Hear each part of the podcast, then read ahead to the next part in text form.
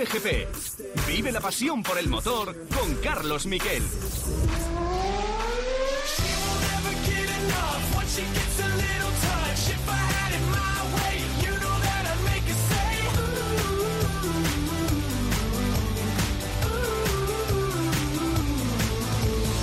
Hola, ¿qué tal? Buenas tardes, bienvenidos a Cope GP. Aquí estamos porque vamos a contar todo lo que ha sucedido en el Gran Premio de Cataluña. Seguramente estaréis en el coche volviendo del circuito porque hay muchos atascos.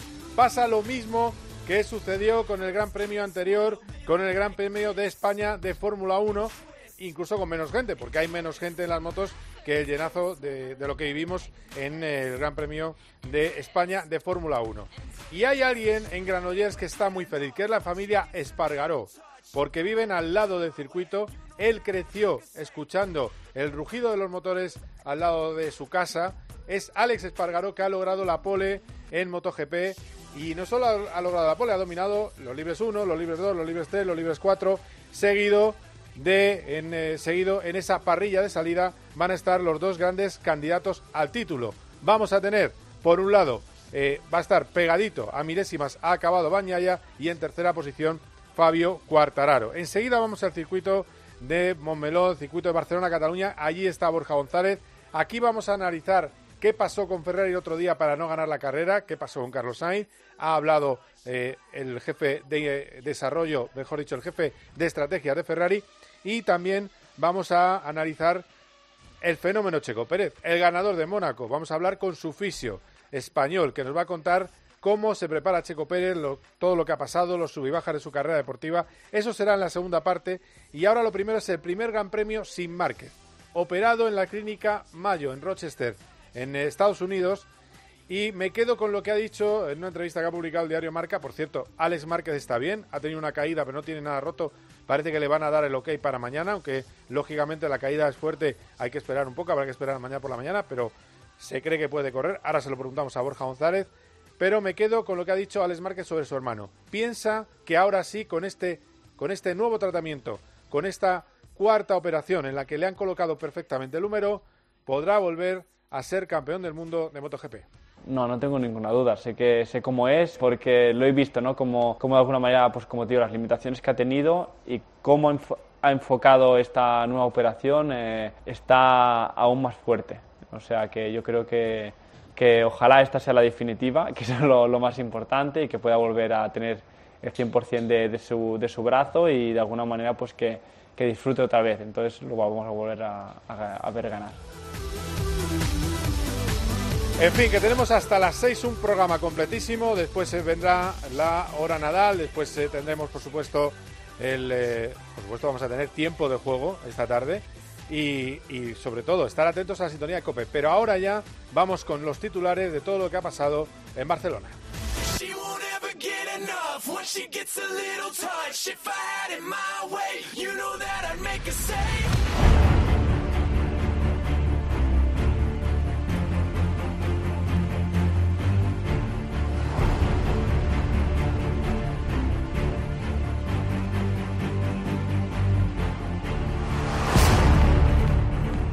Alegría, eso es como podemos definir a Alex Espargaro, que le ha pasado muy mal con el poco agarre, con el exceso de temperatura, más de 30 grados ambiente, 54 en pista. No lo tiene todo claro, luego escucharemos más detalles de qué espera para la carrera mañana, pero así de contento estaba con su pole, segunda en, del año, ya hizo una en Argentina en la que todo fue con más margen de lo que ha ido en Barcelona, Alex Espargaro.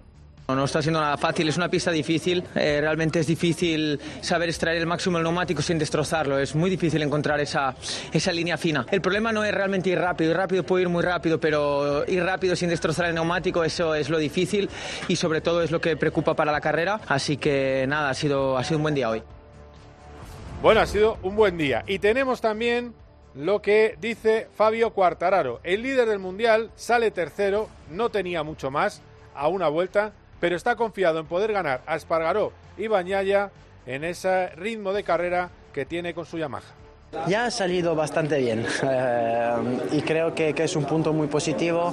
Eh, mirando dónde han quedado las otras Yamaha, creo que nuestro tiempo ha sido espectacular, pero hubiera podido mejorar un poco, pero la posición hubiera sido tercero igualmente, así que contento de nuestro día y sobre todo de nuestro ritmo. Además, destacar en la cuarta posición Johan Zarco, que ha sido el primero de las Ducati cliente eh, con ese eh, Ducati Pramac. Quinto, Dillan Antonio. Sexto, Jorge Martín, que es el siguiente español. Séptimo, Alex Rins. Octavo, Maverick Viñales. Noveno, Luca Marini. Décimo, Paul Espargaró. Además, Paul Espargaró es la primera de la sonda. Y no se sabe qué va a pasar con su futuro, pero eh, también es cierto que le preguntaré a Borja qué está pasando, porque el mercado de fichaje está absolutamente loco, porque están Rins y eh, Joan Mir intentando colocarse, y no está fácil. Ya está renovado Cuartararo, dos años más con Yamaha, a ver qué pasa en ese aspecto, pero eh, está muy retrasado para la carrera de mañana. Va a salir muy retrasado el campeón del mundo, Joan Mir. No le tenemos entre los eh, primeros clasificados, así que bueno, pues complicado lo de Joan Mir. En cualquier caso, va a remontar en carrera, pero está rodando mucho más deprisa en esta situación tan complicada eh, Alex Rins.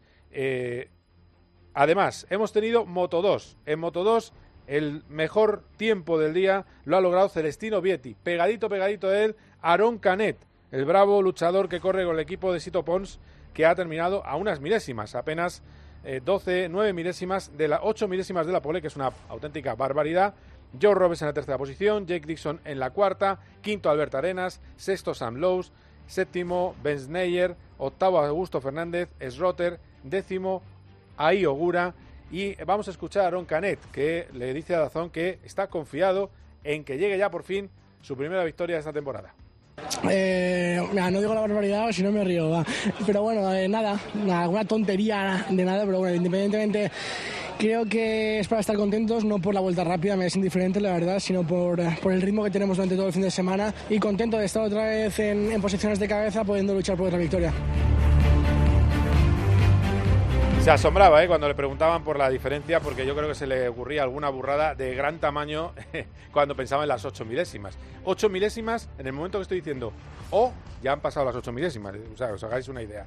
Eh, en Moto 3, el, la pole ha sido para Denis Foya y ha acabado pegadito a él, han, acabado Denis Onchu y en tercera posición un Izan Guevara que aún así es el mejor candidato español a la victoria. Dolonzo Felón Yamanaka, Rossi, esos son los puestos de honor en la categoría de Moto 3, donde Foya está un poco enmendando la plana de lo que le pasó en Mugello. Escuchamos a un satisfecho Izan Guevara. Sí, la verdad que estoy contento porque llevamos todo el fin de semana trabajando solo. Sí que es verdad que esta vuelta eh, me he encontrado la referencia de dos pilotos de delante eh, y nos ha ido un poco más, pero así la ha liado por todos lados esa vuelta. No me ha servido de mucho, el último sector he entrado en la última curva y, me ha empezado a botar delante y me he ido largo y ya he perdido todo. Pero bueno, veníamos por lo que me ha dicho mi equipo a nada de Sfoya, creo que venía a 0-0 de él. Eh, pero bueno, contento, primera fila era el objetivo, así que listos para mañana porque el ritmo es bueno. Bueno, recordaros, séptimo Sergio García, todo va a ser en la octava posición, noveno Kelso, décimo Suzuki. Algunos de los puestos, ya ya en la decimocuarta posición, uno de los grandes de este eh, campeonato de Moto 3 que tendrá mañana estará obligado a remontar. Y luego está lo de la Fórmula 1. Eh, ¿Qué ha pasado desde Mónaco? Bueno, primero de todo, ha renovado Checo Pérez, lo vamos a analizar, dos años más con Red Bull. Hay que recordar que Checo Pérez es un piloto que llega con patrocinadores, que hay los patrocinadores le pagan el sueldo, es decir, a Red Bull, Red Bull no le pone un duro a Checo Pérez. Checo Pérez tiene un patrocinio, un potente pool de patrocinadores mexicanos y de ahí extrae su sueldo. Con lo cual, si además lo está haciendo tan bien como lo está haciendo en la pista, es lógico que le renueven dos temporadas. Eso sí, firmó, os lo puedo decir, el sábado, la víspera de la carrera. De ahí, que luego lo vamos a escuchar, dijera, le dijera a Christian Horner, he firmado demasiado pronto, tenía que haber firmado después de la victoria en Mónaco. El caso es que ganó en Mónaco, entre otras cosas, porque lo hizo mal Ferrari. Y la verdad es que está muy bien. Aparte de ser un gran ingeniero, hay que quitarse el sombrero con que Iñaki Rueda, ingeniero de estrategia de Ferrari, haga un vídeo explicándolo todo en el que detalla por qué perdieron la carrera con Checo Pérez, además de también decir que ellos estaban de acuerdo con el hecho de que eh, Carlos Sainz cambiara su estrategia y fuera a cambiar directamente de neumático eh, de mucha agua a seco. Ellos estaban de acuerdo, Carlos incluso por radio llegó a decir que si había que parar, paraba, es decir, no hubo ninguna rebeldía, no hubo nada raro. Y cuenta aquí por qué eh, perdieron con Checo Pérez. Así que si os parece, lo escuchamos y yo os lo voy traduciendo así a buena pluma por encima lo que dice Iñaki Rueda. As we were coming in, we saw that 10 second gap shrinking. Teníamos 10, Seven, 10 segundos de ventaja six, que iba a reducirse. 7, 6, 5. Charles is coming through the swimming pool.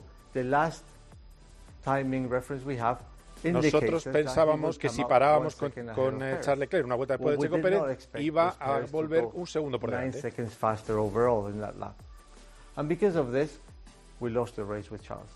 Pero no pensábamos que aquella vuelta Checo Pérez con el neumático intermedio fuera nueve segundos más rápido.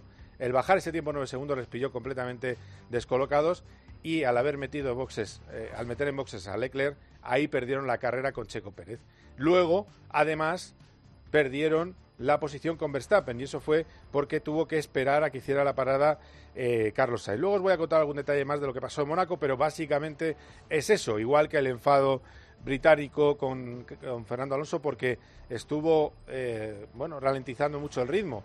Luego, sin embargo, atacó, atacó al final y Hamilton, que se quejaba del ritmo de Alonso, no pudo pasarle. Fue un séptimo que estaba por encima del ritmo que tenían en ese momento o que tenían durante el fin de semana los Alpine, que otra vez, una vez más, tuvieron mucho desgaste de neumáticos, por eso tanto tuvo que cuidar tanto las gomas eh, Fernando Alonso, es decir, un séptimo de mérito, igual que fue de mérito el segundo puesto de Carlos Sainz. Si no se encuentra con la Tifi, también lo explicaba Iñaki Rueda, hubiera ganado la carrera. Perdió tres segundos con el piloto canadiense de Williams, que es un doblado y se tiene que apartar para los que no eh, lo entendáis. Luego lo vamos a analizar porque, aparte de eso, vamos a tener una tertulia en la que va a estar Joe Ramírez, doble carácter de mexicano y apasionado de la Fórmula 1, y vamos a tener también a José María Rubio. Y ojo, que el sábado que viene empieza Le Mans, las 24 horas de Le Mans, y vamos a tener aquí al candidato español a la victoria, que va a ser una vez más Antonio García. Entrevista muy jugosa en este COPE GP. Y lo primero de todo también es ver qué está pasando en el rally de Cerdeña. Estamos ahora, bueno, nos queda etapa y media y tengo al teléfono al hombre que lo está siguiendo tramo a tramo, que es Carlos Barazao, la Chali. ¿Qué tal? Muy buenas. Hola, Carlos. Muy buenas tardes. ¿Cómo le va Dani Sordo?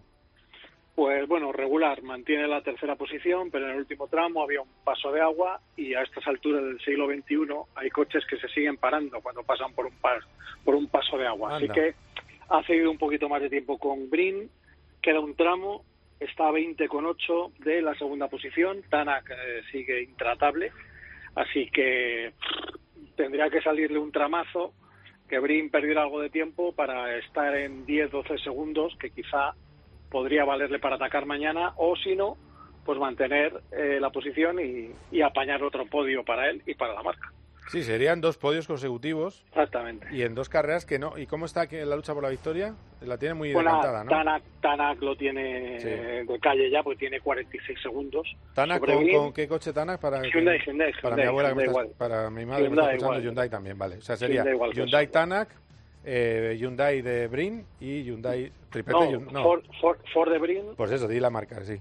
Hyundai de Hyundai de, de Sordo y Ford de eh, Pierre-Louis Louvet, que desde que ha fichado por la marca del óvalo, pues parece otro piloto. Que no es que sea otro piloto, es que cuando te daban coches con 150 kilos de más, pues claro, se nota.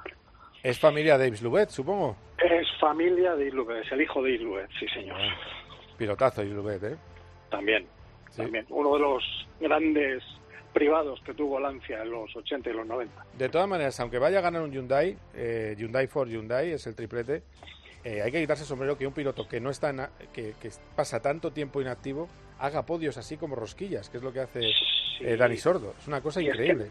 además que, es que en Portugal las primeras etapas las pasó las de Caín, porque se le veía completamente oxidado, porque no es comprensible que una marca como Hyundai no le haya dado un rally, aunque sea el rally de su pueblo, para que coja un poquito de, de, manos, ¿no? Es que Sordo llevaba parado muchísimos meses aquí ya se la ha visto mejor y, ya desde el primer día estuvo algo mejor, pero es que lo de Portugal fue un drama. O sea, lo de Portugal hay que llamar a Iker Jiménez para que explique cómo puede acabar sordo en el podio. Sí, sí, pues tal y como estaba. pero lo hace, ¿eh? se llama oficio. Sí, sí, claro que lo hace. Se llama oficio y talento, las dos cosas así. Bueno, sin duda. Bueno, ¿y cuánto, cuánto queda entonces para el final del un rally? Un tramo. Yo creo que a las seis estaremos prácticamente acabada la etapa, al menos el tramo. Vale, vale. Y mañana, pues, los dos tramitos a repetir para acabar el rally, a ver qué pasa. O sea, un tramo hoy y dos mañana. duro, ¿eh? Queda uno de la etapa de hoy y cuatro No, no, no perdáis los resúmenes, que Saltos de Rap está siendo un auténtico espectáculo. Luego te llamo porque tenemos que hablar de Indy, que fueron las 500 millas de Indianapolis el fin de semana pasado. Eh, noveno al final al Spalou, victoria de Marcus Ericsson y eh, está siendo este fin de semana el Gran Premio de Detroit, es decir, que no está parando el campeonato Indy. Luego hablamos en un de ratito, en un ratito la, la, clasificación, luego hablamos. Venga, un abrazo, gracias Charlie. En fin, que esto es Cope GP. Enseguida nos vamos al circuito de Barcelona con Borja González. Cope GP.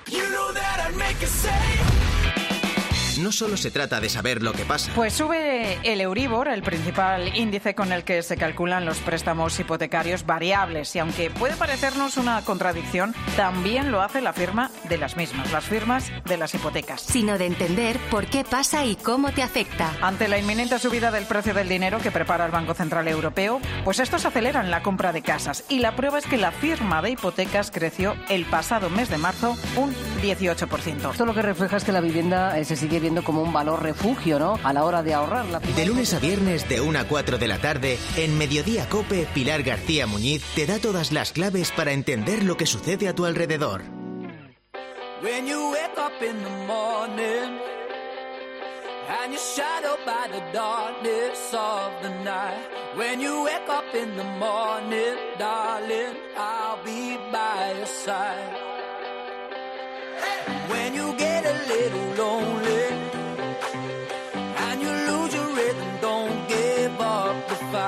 When you wake up in the morning, darling,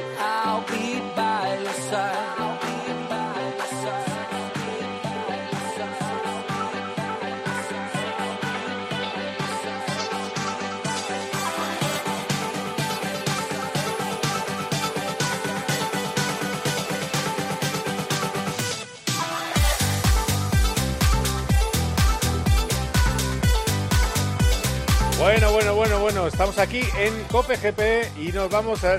Casi me está saliendo de locutor de Radio Fórmula y nos vamos al circuito de Barcelona. Hola Borja González, ¿qué tal? ¿Cómo estás? ¿Qué tal, Carlos? Buenas tardes. A ver, eh, dos cosas. ¿Has tenido atasco? No, yo no, pero he salido... O sea, llegado al circuito a las siete y media de la mañana. Vale, normal. Quiero decir... Tengo un atajo a las siete y media de la mañana, entonces ya apaga y vamos. Salió a veces a las seis y media. Vale, bueno. Eh, vale. vale, bien. La siguiente cosa es Venga. Eh, está bien. Eh, ambiente mm, mejor que el año pasado, supongo, ¿no? Sí, porque el año pasado estábamos todavía con limitaciones. Ah, es verdad, es verdad, es verdad. Había, había mucho, te decir que había mucho miedo y se esperaban unas cifras horrorosas por varios motivos. Uno, aparte de los precios de las entradas, por el éxito que tuvo la Fórmula 1 sí. y por el fracaso que tuvo la Fórmula 1, es decir, por las dos vertientes. Y del éxito de, gente que vino y se ve que por lo que nos contaban aquí mucha gente de la que vino era gente de la zona, que normalmente suele haber mucho público de fuera y esta vez hubo mucha gente eh, de la zona cercana, digamos, a Barcelona y eso hace que, claro, hacer dos dispendios de, en entradas tan seguidos, porque las carreras han sido muy seguidas, pues es difícil, además de la experiencia un poco eh, complicada, como has dicho tú, con los accesos al, al Gran Premio de Fórmula 1, mm. eh, que también podía espantar a gente. Y luego es verdad que hace un fin de, es un fin de semana de muchísimo calor, con lo que invita a, a muchos a, a elegir pl playa y iPad en vez de, en vez de tribuna y sol. Entonces, bueno, pues creo que un poco eso se ha mezclado, pero te digo que la sensación ha sido mejor de lo que de lo que se preveía y hoy la, las raras tenían bastante buenas pintas. Hay mucho aficionado francés mucho seguidor de Cuartararo, que no nos damos cuenta porque estamos acostumbrados a Valentino Rossi y a Mar Márquez y a muchos fans españoles de toda la vida, pero los franceses que han estado de capa caída en este deporte eh, empiezan a tener un referente o tienen un referente o todo un campeón del mundo sí. y eso ha hecho pues que, que se hayan animado y que estamos muy cerca de Francia es un gran premio para mucha gente de Francia, para la gente sur de Francia más asequible que, que el Gran Premio de, de Francia en Le Mans que promete además mejor tiempo, aparte de esas promesas típicas, ¿no? De, pues, paella y todas estas cosas que, la gente se, eh, que los extranjeros se agarran cuando vienen a estas zonas. Sí, bueno, pues a ver, eh, a ver, es que lo decíamos. Yo, yo creo que lo, lo, más raro es que hubo, había cero prioridad para cualquier persona acreditada en la Fórmula 1. Creo que está pasando lo mismo en el Mundial de Motos y es ajeno al circuito. Eh, pero bueno, es, es uno de los problemas que hay. Luego eh, hubo alguno más, porque claro, ten en cuenta que se, que se llegó a ciento, más de 120.000 personas en el domingo y hubo, dices calor, hace calor, eh, 36 grados tuvimos en. Sí, sí, sí, no, no, eso, en eso, eso está igualado. Lo que digo es eh, la repetición de experiencias. Sí, sí. Es lo que de, de, conocer los problemas para entrar y salir y de conocer los el, el sofoco de, por el calor, pues eh, también a la gente le desanima a imaginarse el, un plan parecido. Y eso es un poco por lo, por lo que había cierto miedo con este, con este fin de semana. Claro, claro. Bueno, eh, hablamos de, por cierto, prueba de fuego para el Mundial de MotoGP afrontar una carrera sin Mar Márquez y sin Valentino Rossi, que yo creo que debe ser la primera vez. Eh, porque eh, es la primera vez los dos, sí, sí, sí, los dos sí, sí, sí, claro, evidentemente. Es el, el primer año en el que no está Valentino Rossi y de las carreras de esta temporada, la primera en la que no va a correr Mar Márquez, no contamos. Bueno, no, no corrió Mar Márquez tampoco en, en Argentina. Lo que pasa que allí venía muy pegada de la fecha de Indonesia y estaba, digamos, todo el, todo el papel vendido y no, no se notó demasiado. De Mark, que, se comenta en el, en el paddock, eh, antes eh, escuchábamos a su hermano, parece que hay buen ambiente de que esta puede ser la definitiva, que puede ser la operación, esta eh, operación en el número, cuarta operación, que le han devuelto a su posición porque estaba muy rotado, estaba rotado en 30 grados. se cree que puede ser la definitiva, ¿no?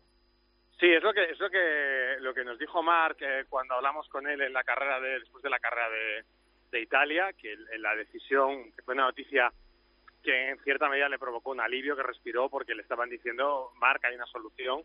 Y bueno, pues eh, ya sabes, yo, yo siempre comento lo mismo, soy un tanto escéptico con los comunicados de prensa médicos porque todos los eh, las operaciones son exitosas. Eh, está por, por llegar el comunicado que diga que alguien ha hecho un desastre que la cosa ha ido fatal. Y bueno, pues en este caso es evidente que, que, eso es lo que han comunicado los médicos de Estados Unidos, pero sí que parece que hay un clima eh, optimista que, que, viene de parte de Mar, que viene lo que hemos visto en las redes sociales también, incluso ayer nos enseñaba cómo estaba viendo los entrenamientos libres aquí en del Gran Premio de Cataluña, e incluso el partido de Rafa Nadal de semifinales, y luego lo que ha dicho el propio médico y lo que transmite también el entorno de Marc, como su hermano o su manager Emilio Zamora.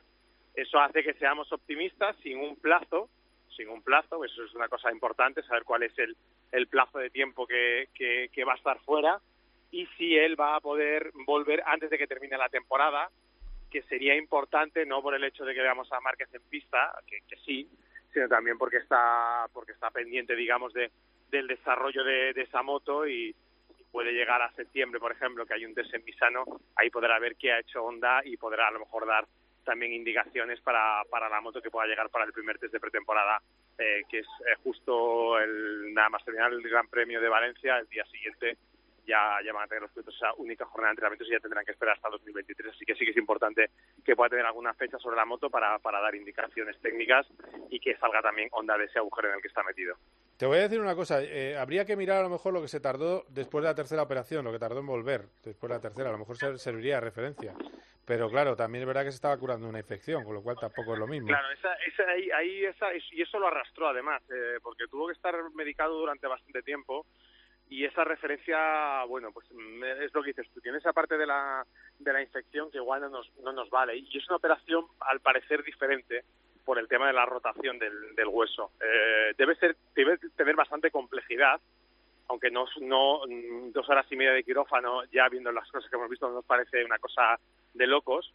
Eh, la cuestión es esa, es cómo, cómo empieza a recuperarse. Eh, ha viajado con su fisioterapeuta de confianza, con Carlos García, mm. y teóricamente en cuanto pase la, la parte posoperatorio, que me imagino que no tardará muchos días en hacerlo, podrá volver a Madrid y ahí ya sí que se pondrá en manos de, del doctor Ángel Cotorro, que es el que le estuvo tratando, el famoso médico que trata a Rafa Nadal, con sus servicios de fisioterapia también sus médicos para entre todos empezar a hacer ese trabajo en comunicación con el con el doctor que lo ha operado en, en Estados Unidos y, bueno me imagino que ya ahí ya además contando con ese mes que va a haber de parón aquí en el mundial después de la caída del Gran Premio de Finlandia ahí ya en esa época ya podremos tener una idea más clara de cuánto tiempo le quedará a Mark y, nos irán espero que nos vayan más o menos informando de cuál es el, el estado de su, de su lesión. A ver, eh, se habla eh, digamos que hay dos hay un arco de lo que se habla que es entre tres y seis meses. Sería un poco pero claro es que eso es un arco muy grande es un arco muy grande claro por eso te digo Carlos si, si el arco si el arco son tres estamos hablando de eh, julio agosto septiembre. Si el marco son seis eh, entonces tienes que añadirle octubre noviembre y diciembre. Es decir en uno vuelves en esta temporada y en el otro no vuelves hasta 2023. O sea que cambia mucho, esa horquilla es demasiado, demasiado grande. Bueno, eh, lo marcará el estado de su hombro. Eso es lo que por lo menos tenemos claro todo de que no va a tener prisa. aunque él tendrá siempre más prisa que los médicos, al final. Bueno, le han, sido muy muy explícitos los médicos en eso. ¿eh? Le dijeron que si, iba a ir con el chip piloto que quiere volver pronto, que, se podía quedar en su casa y hacer su vida, que, que esta operación no iba de eso. En esta operación ellos le pedían que tuviese la mente puesta en, eh, en que necesitase el tiempo que necesitase, que que ese, el factor tiempo, digamos, no era lo importante, el factor recuperación era el crucial y le han pedido eso y él reconoció que, que, les ha dicho que sí, que efectivamente ese es el, el digamos, la, la condición que le han puesto y la condición que él ha aceptado. Bueno, pues eso está bien, eso está bien. Vamos a ver qué, qué pasa con eso. Hablando de lo deportivo, Alex Espargaró mm, hay que tomarse muy en serio su candidatura al título mundial. Yo sigo viendo una especie de sí, bueno, sí, bueno, sí, bueno, no es que otra pole, es que ha dominado todos los entrenamientos. Eh, mira, te voy a poner lo que, como radiografía la carrera que va a vivir mañana el piloto catalán. Creo que hemos sido los más rápidos todo el fin de semana, pero ya te digo, es una pista muy particular. Creo que el grip más bajo del campeonato, así que cuando el grip es así de bajo puede pasar de todo. El año pasado ganó una KTM aquí, así que mm, puede pasar de todo. Eh, no va a valer con ser rápidos, sino que no hacer fallos será difícil, mantener el neumático hasta el final será difícil, así que sí que creo que somos los más rápidos a priori, pero esto estará emocionante. Creo que mañana habrá un buen show. Habrá show Tú si tienes que poner, ahora mismo tú que eres una persona rumbosa y además con buenos eh, ingresos, si tienes que poner 20 euros por la victoria de Alex Espargaró, ¿los pondrías? Sí, sí, sí. Sí, sí, los pongo. Yo, yo voy suelto, ya lo sabes, por, familiar, o sea, que yo estas cosas ya sabes que estoy aquí por, por vicio. Pero que sí, sí, hasta 20 llego. Eh, es el... Eh, es verdad lo que dice él. ahí, falta la, pregunta eh, de Carlas Pérez, escuchado yo también en directo, ah. del compañero de Dazón, y cuando habla en plural de somos los favoritos, no es el plural típico de los deportistas de somos muy buenos, en yo, sino en este caso incluía a Cuartararo y a Peco Bañaya. Eh, cree que estos tres, digamos, él y los otros dos son los más, a priori, los que mejor ritmo tienen, los más rápidos, pero le pone toda esa salvedad de la gestión de, los neumáticos. El ritmo que ha hecho Aleix en el cuarto entrenamiento libre ha sido muy bueno. Es real lo que dice él, que se desgasta mucho el neumático y se va a ver un decalaje muy exagerado en tiempos por vuelta. No estamos acostumbrados a tanto, pero se va a ir por encima del segundo seguro. Eh, la cuestión está en que esta moto, en este circuito, que siempre tiene estas condiciones de bajo agarre, siempre ha funcionado muy bien. Y yo recuerdo que cuando la moto era un, zarrio, que suele decir, o sea, un, una moto que no, que era prácticamente un engendro, una mezcla con la Superbike. Álvaro Bautista, eh, en el que había, en el que era el mejor resultado de la Aprilia en este circuito, lo hizo precisamente por la capacidad que tenía la moto, la Aprilia, de gestionar el neumático. Y fue, él mantuvo, él tuvo un ritmo, mm, digamos, regular al principio de carrera, regular de regular, de bueno, malo, regular, pues de regular, pero su ritmo regular lo mantuvo y los demás fueron bajando bastante y eso le permitió ir remontando. Bueno, yo creo que esa es una condición que tiene la Aprilia. Luego su hermano dijo una cosa también el jueves antes de empezar a, trabajar en el fin de semana, que en esas condiciones de, temperatura y de agarre, algo parecidas a las de Argentina, aunque Alicia se sentía más fuerte, eh, su hermano iba a ser muy rápido, Alicia iba a ser muy rápido. Así que yo creo que, que para mí sí que es el, favorito. Y luego tiene el tercer factor, que es que sale primero. Y salir primero y colocarte primero, ya hemos comentado otras veces lo importante que es este año para el tema eh, de rendimiento del neumático delantero. No, no, está claro, porque además todo el aire sucio y todo el tema del aero perjudica mucho al que va detrás. Eso es, eh, eso es así. luego tenemos, hemos tenido un brillante Canet, pero le ha faltado un pelín para la... Ah, bueno, pero antes de Canet, solo quiero que me des una frase, una pincelada rápida. ¿Qué le pasa a Joan Mir para no estar en, ni siquiera en la Q2? Pues yo te voy a decir, mm, él ha apuntado algo, no lo dice claramente, no hay un problema técnico de la moto, pero el, yo creo que el global es eh, la inestabilidad que hay en el equipo ahora mismo, en el sentido de que la gente está con la cabeza en otra parte y pensando en dónde trabajar el año que viene, es una cosa que ha afectado mucho dentro de la estructura a todos los que trabajan allí, a ingenieros, a técnicos, a, pilotos, que tocan en este caso. Eso también le afecta a él, que todavía no tiene una respuesta de, de onda si va a ser o no va a ser el compañero Van Márquez el año que viene, y eso también genera inestabilidad, y yo creo que todo eso sumado hace que estemos viendo este rendimiento tan irregular tan malo, podríamos decir, de Joan Mir. a ver, 17 me, me, me, gusta que me preguntes porque es nadie se nadie se lo está nadie se lo está preguntando demasiado, pero ya se cayó las dos últimas carreras y me, no lo estoy diciendo de memoria, ¿eh? pero debió salir en la carrera de Italia en el entorno del también del puesto 16-17 eh, o incluso un poquito más atrás. Así que yo creo que es esa, esa suma de, de, la situación que está viviendo el piloto eh, mallorquín con la suma de lo que está viviendo su equipo y, que necesita que se desembrolle todo esto, sobre todo la parte del futuro, para por lo menos la parte suya eh, tener un punto de calma y luego intentar sumar, porque estábamos hablando al principio, ya te acordarás de que parecía que la Suzuki era la mejor moto de la parrilla y ahora, y ahora ya, no, ya no hablamos de ella. Rins, sin embargo, ha sacado un séptimo que está muy bien. También es verdad que Rins en, en Montmeló vuela siempre, siempre va muy, muy deprisa. Eh, Rins tiene, está yendo más deprisa en general que, que Joan, pero... pero esa es otra también. Sí, esa es otra. Eh, que, en este enredo Ale Rins está yendo mucho más deprisa que Joan Mir. Un Mir que nos eh, asombró a todos cuando ganó el Mundial en, eh, hace dos temporadas, con lo cual... Pero es que Rins, Rins es muy rápido también. Y es un piloto que también está sufriendo esa esa inestabilidad, pero también es verdad que es un piloto que, que tiene más experiencia y, mentalmente pues está pudiendo gestionar mejor esa, esa incertidumbre de saber qué va a hacer la temporada que viene. Claro. Bueno, eh, vale, de las otras categorías, Canet muy bien eh, y también hay que destacar que está entre los primeros también Izan Guevara, que también que la puede liar en la carrera de Moto 3.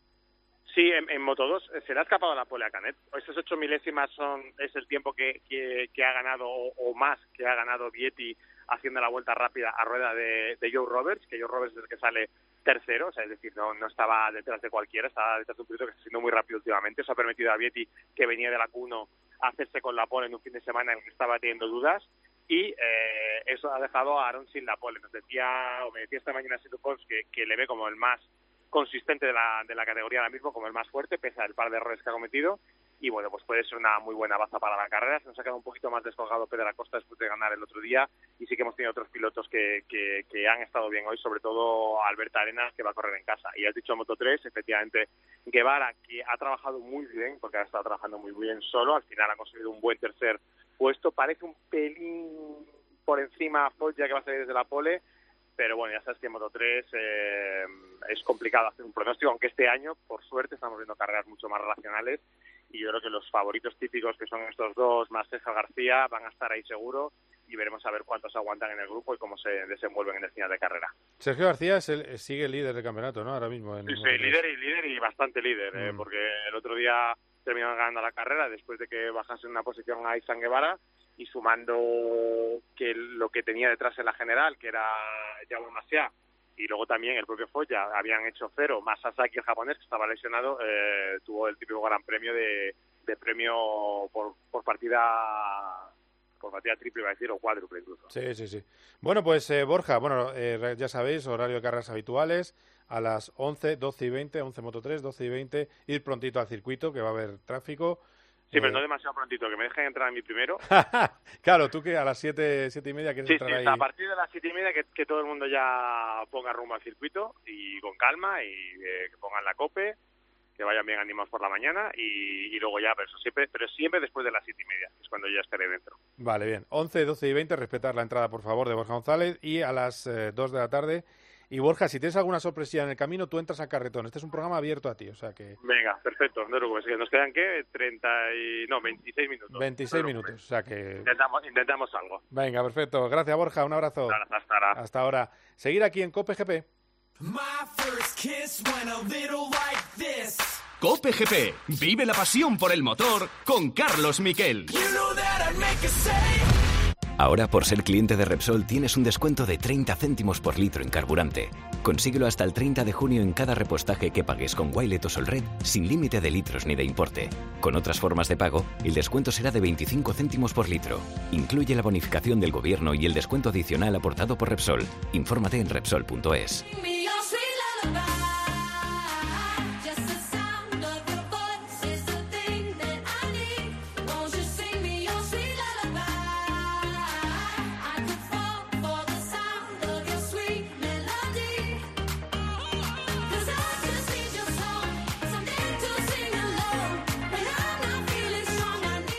Bueno, bueno, eh, eh, Fijaros lo que son los micros abiertos cerca del podio. Esto era lo que se le escapaba a Checo Pérez cuando todavía no era oficial el domingo después de la carrera hablando con su jefe, Christian Horner. Firmé demasiado pronto y se reía Christian Horner. Y luego le preguntaron en la rueda de prensa posterior a qué te refería. Y dice, no, me refería a la botella del podio. Quien lo sabía, porque es su mano derecha en los circuitos y fuera de ellos, es casi un mentor, un coach, es algo más que un, que un preparador físico, es Xavi Martos. Hola, ¿qué tal Xavi? ¿Cómo estás? Hola, ¿qué hay? ¿Cómo estamos? Un abrazo para todos. Bien, bien, aquí, aquí andamos eh, disfrutando también eh, de las victorias de Checo. A ver, hubiéramos preferido ganar a Carlos Sainz, entiéndenos, pero... Eh, lo sabía, ¿eh? lo sabía. pero si no gana Sainz, pues oye, que gane Checo, está bien. Yo, oye, pienso lo mismo, si, si no gana Checo, que gane Sainz, estamos en el mismo barco, totalmente de acuerdo. Además es que hay muy buena amistad entre los dos, porque compartís aviones muchas veces, eh, porque claro, Checo vive en Madrid durante la temporada y muchas veces van en el mismo avión, o sea que, que son eh, buenos amigos, ¿no? Sí, la, la verdad es que sí, que con Sainz, tanto hijo como papá, nos llevamos muy bien y creo que además de ser un piloto excelente, es una persona increíble que compartimos muchas cosas, o sea, después de las carreras a veces hemos viajado juntos y comentan la carrera y la verdad es que ves un fair play increíble y eso sí que te puedo decir que lo que acaba, o sea, lo que, una vez acabas la carrera, o sea, son totalmente muy buenos amigos y lo que pasa en la pista se queda en la pista, luego fuera de ella es increíble, ¿no? Ver cómo alguien que ha estado luchando luchando brazo con brazo o volante con volante o coche con coche, como quieras decirle, luego al de la pista, pues bueno, parece que, que sean unos amigos que no ha pasado nada, que se han ido a dar una vuelta y, y a desayunar. Sí, sí. Eh, Xavi, ¿tú, qué, tú, ¿tú estás con Checo desde 2012 o un poco más tarde? Tengo yo la duda. 2012. Desde, desde que debutó en Fórmula 1. Eh, Checo ha pasado por... debutó en 2011, creo. ¿eh? Ah, es verdad. 2011, porque yo, yo debuté, pero debuté con Petrov en, en, en, en Lotus. Es verdad, es verdad, es verdad. Sí, porque a lo mejor, sí, yo creo que hizo alguna carrera en 2011, es verdad, ahora que lo dices. Yo empecé en Sauer con él. Sí. Y no hice todas las carreras, no hice todas porque, bueno, tenía aquí compromisos en Barcelona, hice alguna cosa con él. Sí. Y luego había otro entrenador también, combinábamos. Y una cosa, ¿ha llegado a pensar, llegó a pensar Checo de verdad en retirarse cuando se, se le despiden de, de Racing Point? Bueno, yo me acuerdo que estábamos en Italia, ¿no? Cuando recibimos la noticia estábamos cenando. La verdad es que estábamos la mar de a gusto, tranquilos cenando y recibimos la, la noticia. Eh, te tengo que decir que seguimos cenando igual, intentamos disfrutar exactamente de la cena, pero pensamos que sí, que, que se acababa, ¿no? De hecho, él en la carrera, en la última carrera, se despidió de mí. Y un mensaje muy bonito por radio, no sé si lo recordáis. Sí, es verdad. Y, y bueno, eh, ahí quedó, ¿no? O sea, sí que pensamos que nos, nos salíamos fuera, sí. fíjate cómo han cambiado las cosas. ¿Cómo entráis? Que yo creo que influyó mucho la victoria a final de temporada que entrarais en Red Bull. Y ahora dos años más. Es decir, es el mundo al revés. Ahora estáis en el, en el momento más dulce de su carrera deportiva.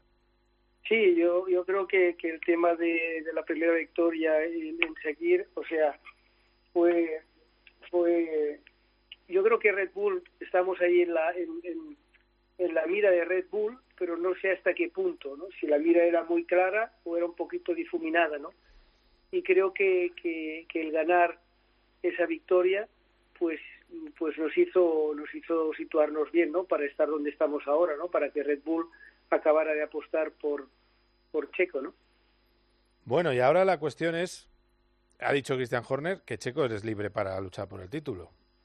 A ver, con la mano en el corazón, muy libre, muy libre. Después de Barcelona tampoco se ve, ¿no? Bueno, imagino que van a quedar, vamos a ver, ¿no? O sea, yo creo que sí, que Checo va a ser libre para, para luchar para el campeonato. Y evidentemente yo siempre digo que la Fórmula 1 moderna es un, de, es un deporte de, de equipo practicado individualmente. Entonces, eh, yo creo que el que esté en mejor situación, mejor situado, creo que tiene que, que, acatar, entre comillas, o sea, no entre comillas, tiene que acatar las órdenes de equipo, siempre el mejor situado. No sé si me explico, o sea, no tiene que haber favoritismos para uno ni para otro, pero al final, si, si, si podemos, el compañero está mejor situado y podemos apoyarlo para que gane el Mundial como hicimos nosotros con Max el año pasado, estoy convencido que si este año nos tocara a nosotros, nos debería apoyar. Si no, yo ya no entendería este deporte, ¿no? Porque sí que ha evolucionado mucho. Antes era muy individualmente y tu primer rival era el compañero de equipo. Y sí que ahora es tu primer rival, pero también es tu, tu, tu ayuda, ¿no? Que es lo que se está demostrando, ¿no? En la Fórmula 1 moderna y más como hemos visto este Mundial pasado, ¿no? Que, que puede ser la pieza clave que te lleve a conseguir tus objetivos, porque ¿quién le iba a decir a Max que, que, es un gran piloto, que es de, de, los números uno de la parrilla, bueno, actualmente es el número uno, sí. que, que Checo le diera esa oportunidad, ¿no? Le diera esa mano para llegar ahí, ¿no? O sea, y se la, se la concedió, ¿no? Le hicimos un jaque mate a, a Mercedes y logramos al primer sitio. Por eso digo, para mí, las órdenes de equipo las tienen que acatar todos, siempre y cuando, evidentemente, sean las correctas y que sean para los dos lados por igual, porque creo que... Una, perdona que te, que te moleste, Xavi, te tengo que interrumpir un segundo porque tengo al poleman de Barcelona de las motos, Aleix Espargaró, al teléfono, así que aguántame un segundito. Hola, hola Aleix, ¿qué tal? Muy buenas. ¿Qué tal? Buenas tardes. Oye, enhorabuena, ¿eh? que lo tuyo es eh, de, de, pequeñito oyendo los motores y ahora reventándolos. ¿eh? ¡Qué maravilla! Muchas gracias. La verdad es que está siendo un buen fin de semana, está saliendo todo muy bien y como dices, desde pequeño aquí mi colegio, mi casa estaba prácticamente tres kilómetros del circuito, así que muy feliz. Eh, de todas maneras, nos da la sensación, viendo que cada vez que haces la pole luego la lías en carrera y ganas con una mano como en Argentina, ¿Tú crees que, o sea, puede repetirse en Barcelona ese Argentina, esa, esa exhibición que hiciste? A intentar. Con una mano no gano. Ya te digo que todo, todo, cuesta mucho, aunque a veces parezca fácil, pero no lo es. Es todo realmente difícil porque el nivel de la categoría este año es, es una pasada, es impresionante. Pero está saliendo todo muy bien. Estamos en un buen momento y creo que tal como está MotoGP hoy en día, que es muy importante salir delante, la pole me va a ayudar y mañana pues obviamente que voy a intentar luchar por la victoria y veremos veremos si la puedo llevar a casa. El enemigo que es el desgaste del neumático, es decir, tiene que ser una carrera digamos ralentizada al principio y luego atacar al final o, que te dejen hacer tu propio ritmo, porque si Bañaya y Cuartararo empezáis a pasaros entre vosotros no hay ritmo que se pueda hacer. Pues esa es una muy buena pregunta. La verdad es que no, normalmente puedes empujar hasta el final y ganar más rápido y, y, sería una batalla buena entre, entre Peco, Fabio y yo, pero en este caso, en este circuito patina muchísimo y al tener tanto derrapaje, pues el neumático trasero se desgasta mucho, mucho, así que habrá que gestionar bien eso y llegar a final de carrera pues eh, con un, un tanto por ciento más de neumático que los demás y encontrar esa, esa línea ¿no? de, velocidad y de no destrozar el neumático será la clave mañana. Oye, termino. ¿Ya no puede haber ningún despistado en el planeta que no crea en ti para luchar por el título mundial? Bueno, no lo sé. Yo estoy yo estoy haciendo todo lo que puedo para que para convencer a la gente, para enganchar a la gente a este sueño. Eh, sigue siendo un sueño como lo era, no sé, hace 10 años, pero ahora sí que es cierto que es un sueño de esos reales, que te levantas, sabes, por la noche sudado, como si hubiera pasado de verdad, que lo tocas. Así que estamos cerca, pero queda mucho campeonato y hay que seguir luchando. Oye, pues nada, mucha suerte para mañana, Alex. Un abrazo fuerte. Gracias, gracias, muchas gracias. Un abrazo. Eh, bueno, pues ahí lo teníamos. Eh, una auténtica. Gracias a Borja González por ponernos a Alex Espargaró. Eh, bueno, estábamos hablando con Xavi. Xavi, el directo es así, ¿eh? perdónanos. Eh, no, no. Es, es un placer siempre escuchar a Alex. Un crack. Otro, otro crack, otro, otro luchador, otro Checo Pérez, ¿eh? Otro que, que estaba eh, preocupado con su futuro, agobiado, y se metió en Aprilia cuando la moto era casi una superbike, y fíjate tú ahora cómo está... Ah, Luchando por el título, sí señor. Es una pasada. Eh, de todas maneras, tú que has trabajado mucho con la cabeza de Checo, Checo tiene es muy impetuoso, los que le conocemos lo sabemos, eh, realmente, que cuando peor lo ha pasado, ¿qué enseñanza le has dado? Y, por ejemplo, te voy a poner un ejemplo. ¿Tú crees que se le podría decir algo a Carlos para, eh, oye, para superar esa barrera de siempre estoy cerca de la victoria y no gano? Fíjate que hace buenas actuaciones, ha hecho remontadas, eh, Monza, la última de Mónaco, que es verdad que son por cosas ajenas a él, pero realmente como piloto te va afectando el no tener el gran trofeo de ganar la carrera, ¿no? Bueno, a ver, a ver mí Carlos, ya tío, es un excelentísimo piloto, lo veo un piloto súper completo. Y al final lo que tienes que analizar con los pilotos es que yo digo que los pilotos son varios vasos que tienes que llenar, ¿no? Y cada piloto tiene que saber qué vaso es el que le falta, le falta por llenar y trabajar en ese vaso. Y tienes que darle más prioridad. Entonces Carlos, seguramente él y todo su equipo, que es un equipo que me consta muy preparado porque conozco a su entrenador y a su equipo, eh, saben exactamente cuál es el vaso que hay que, que hay que ayudar a llenarle más, porque al final todo, todo tienes que llegar al equilibrio, ¿no? La parte condicional, que es la condición física, la tienes que llevar arriba, la parte cognitiva arriba, la parte emotiva, ¿sabes? La parte de, o sea, todas estas partes las tienes que llevar, ¿no? Y la parte de alguna manera de, de, de, de tú, de tu autoestima, ¿no? De, creerte de que tú puedes hacerlo, son partes que, que se trabajan, ¿no? Y evidentemente, sin duda, Carlos lo puede hacer, ¿no? Se tiene que hacer con el coche, agarrar la confianza que necesita, porque demuestra más que de sobras el, el pilotaje que tiene, ¿no? Yo me acuerdo hace años en uno de estos viajes en avión que íbamos con Checo y con Carlos, y en un comentario que él me hizo me dijo, oye, pues yo no, yo creo que, que, que si trabajando muy duro, muy fuerte, algún día podría llegar a ser un, piloto, un piloto de, de, Ferrari, aunque sea de reserva y luego subir arriba, porque me veo con las características que necesita Ferrari pero bueno, tengo que trabajar mucho y aún me queda tiempo. Y al año siguiente ya está en Ferrari. Le dije, Jolín, o sea, la humildad que tenía él, el decir, me queda muchísimo por trabajar y al final es eso, es, tienes que trabajar en, en tus debilidades, ¿no?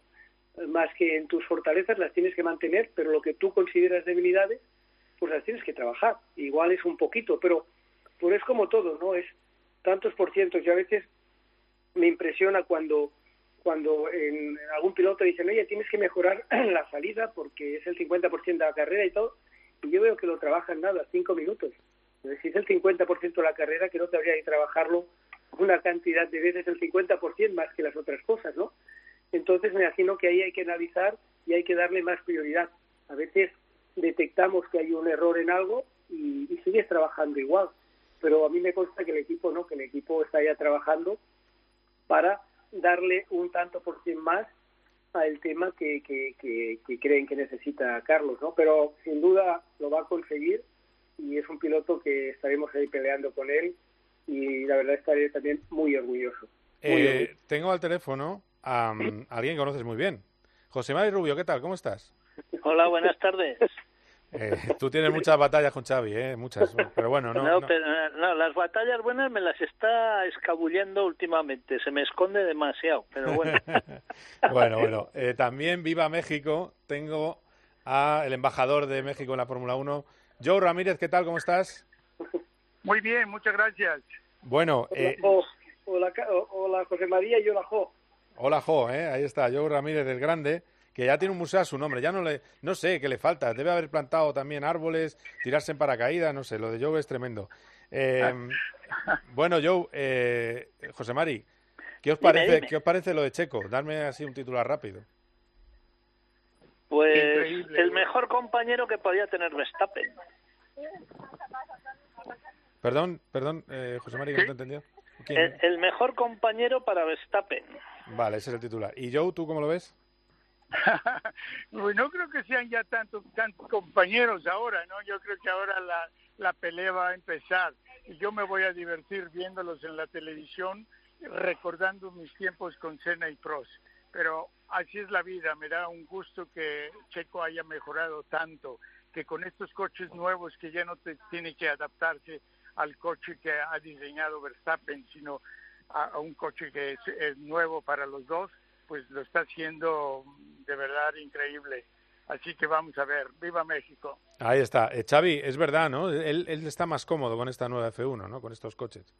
Sí, sí, sí, Muy se ha, bien. notado, se, ha notado, se ha notado que está mucho más cómodo, se ha hecho a él, si ahora veis los tiempos, todos, tanto él como Max, están muy cerca, están muy igualados, y bueno, al final es un coche nuevo y se tienen que adaptar todos, ¿no? Y lo que sí que tiene Checo muy grande es la capacidad de adaptación, porque si recordáis se ha adaptado muy rápido a todos los coches y eso creo que, que beneficiaba a Checo, ¿no? Sabíamos que se hace muy rápido con, con los coches y le pone mucho interés. Cuando algo le gusta es una máquina de, de pedir información y de buscar información.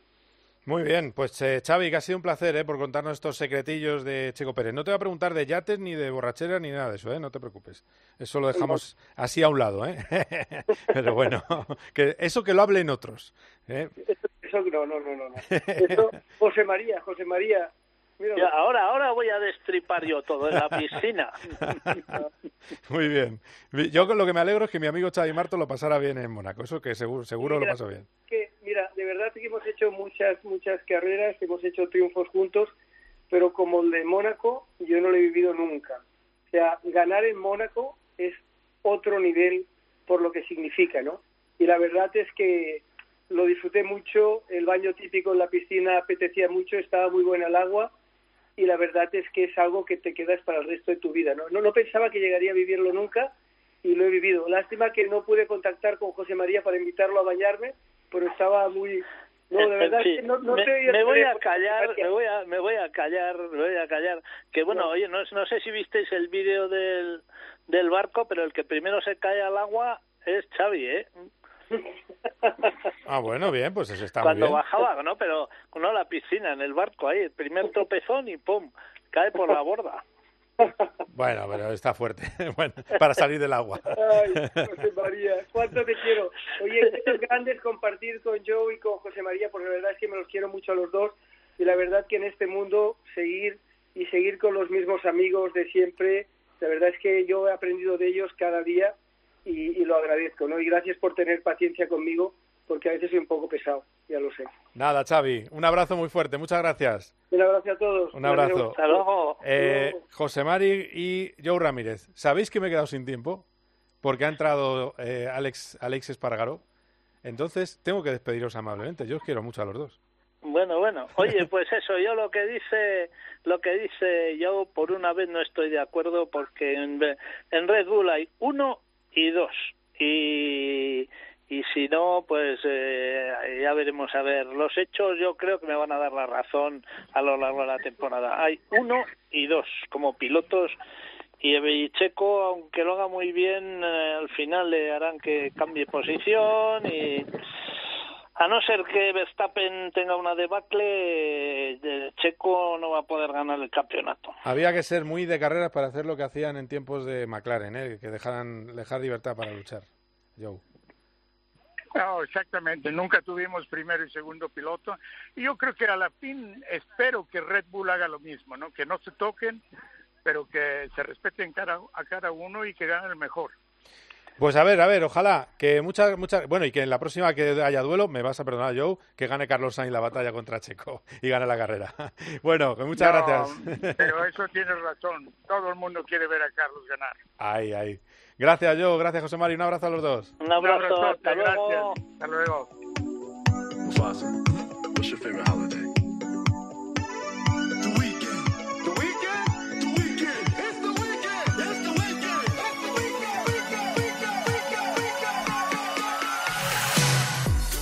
Bueno, pues eh, nos vamos a Le Mans, porque ahí está una leyenda de nuestro deporte, Antonio García, ganador varias veces de Le Mans, ganador del campeonato INSA, eh, siempre dominando en Estados Unidos. Hola Antonio, ¿qué tal? ¿Cómo estás? buenas tardes. Oye, ¿cómo, están siendo? Bien, bien, bien. ¿Cómo están siendo esas horas, esos días previos allí en, en Le Mans? Por ejemplo, el lunes ya tenéis las verificaciones, ¿no? No, no, las verificaciones las hicimos ayer. Ah, ya las habéis hecho. Vale, vale, cuéntame, cuéntame cómo es el ayer, Ayer y hoy se han hecho todas las verificaciones de vuelta ya en, la ciudad, como venía siendo habitual, ¿no? Con todos los aficionados allí mismo. Y, y desde la pandemia yo creo que ha sido pues que han juntado los, digamos, el día de test y, y la semana de la carrera. Antes había unas, un fin de semana de por medio libre, pero ahora hacemos este domingo mañana el día de test y ya el miércoles que viene empezamos lo que es la, la semana tradicional de, de Le Mans. Claro, porque es el desfile, ¿no? El, jueves creo que es el desfile, el famoso o el viernes. Bueno, o sea, tenemos libres, libres y cronos. Miércoles y jueves. Eh, miércoles y jueves y después el Drivers Parade que le llaman el, el viernes. La presentación de pilotos y demás por, por las calles de Le Mans que es el viernes por la tarde y, y nada, warm up no tan pronto como se hacía antes a las 9 de la mañana, ahora, es, a las 11, ahora, ahora es a las 11 y, y luego carrera pues a las 4 creo que hora hora tradicional. Ah, Antonio, ¿qué, opciones tienes este año con el con a las 4 de la tarde, efectivamente el sábado? ¿Qué opciones tienes este año con el Corvette? Porque siempre os encontráis alguna sorpresa negativa. Mm, bueno, pues últimamente los dos últimos años, bueno, el año pasado tuvimos una carrera más o menos limpia simplemente Ferrari estuvo un pelín más afortunado que nosotros simplemente lideró la mayoría de la carrera, nosotros estamos un pelín a remolque, pero acabamos a 40 segundos. Eh, acabar a 40 segundos, pues eso, eh, mantuvimos limpias y, y vivas siempre las opciones a victoria, pero es que ni uno ni otro fallábamos y, y, eso, lo más que nos acercábamos era pues estar delante de ellos justo o tal, pero la diferencia nunca fue mayor de un minuto, entonces será igual de apretado, yo creo. Porsche yo creo que estará un pelín más fuerte que el año pasado y, nada, pues otra otra guerra como como siempre en GT a tope. Sí, no, no, aparte es verdad lo que dices, que el año pasado estuviste, estuvisteis cerca, lo que es que es verdad que llegamos alemán pensando que ibais a liderar y, a marcharos y luego al final siempre se compensa con las, eh, con las compensaciones que hace la organización eh, pero bueno, vamos a esperar, vamos a ver. Estoy ansioso de ver tu relevo nocturno, que es un clásico. Palomitas, relevo nocturno Antonio García, va sacando cronos, pasando gente, doblas como si no hubiera mañana, en fin. A ver, que sea así, desde luego. La noche siempre es, es corta en Le Mans, dado las fechas que son, ¿no? Pero, pero es siempre muy, muy importante y, me encanta, la verdad. Y, y bueno, a ver, a ver qué tal va este año. Esperemos que, que no tenga que recuperar nada, ¿no? Simplemente que esté ahí delante y, y nada. Yo creo que lo, lo, mejor, sobre todo con las normas, con los tres safety que hay y demás, eh, lo mejor es, es ir siempre liderando porque al final si encuentras algún beneficio es desde esa posición. Y, yo creo que es lo que ha venido haciendo mucha gente que ha ganado y nada, hay que estar ahí arriba siempre. Lo que sí que veo es que lo de retirarse en tu vocabulario no está, ¿no? No, para nada. Eh, ayer me preguntaban que si era mi edición número no sé cuánto de Le Mans, pero lo que dije, a partir de la décima ya, ya he dejado de contarlas, porque no, no tengo no tengo intención de, de retirarme de, de, momento, desde luego, me lo sigo pasando muy bien y, y sigo yendo muy rápido. Entonces, hasta, hasta nuevo aviso, pues yo creo que habrá Antonio García para rato, o esa es mi, intención. Ahí estamos, Antonio García para rato, me quedo con ese titular. Antonio, hablaremos, ¿eh? pero que, mucha suerte y dale duro en estas 24 horas. Un abrazo fuerte.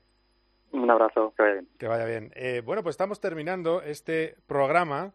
Recordaros, este domingo, mañana domingo, tendremos ese gran premio. Y ojo, el fin de semana que viene, fin de semana completo con el Gran Premio de Azerbaiyán en Bakú, mañana el Gran Premio de Motos en Barcelona, el Gran Premio de Cataluña y el fin de semana que viene Bakú y también las 24 horas de Le Mans, a ver si gana Antonio García o nuestra otra opción que es Miguel Molina. Ha sido un placer este Cope GP, le entrego los bártulos en Roland Garros a Ángel García. Un placer, adiós.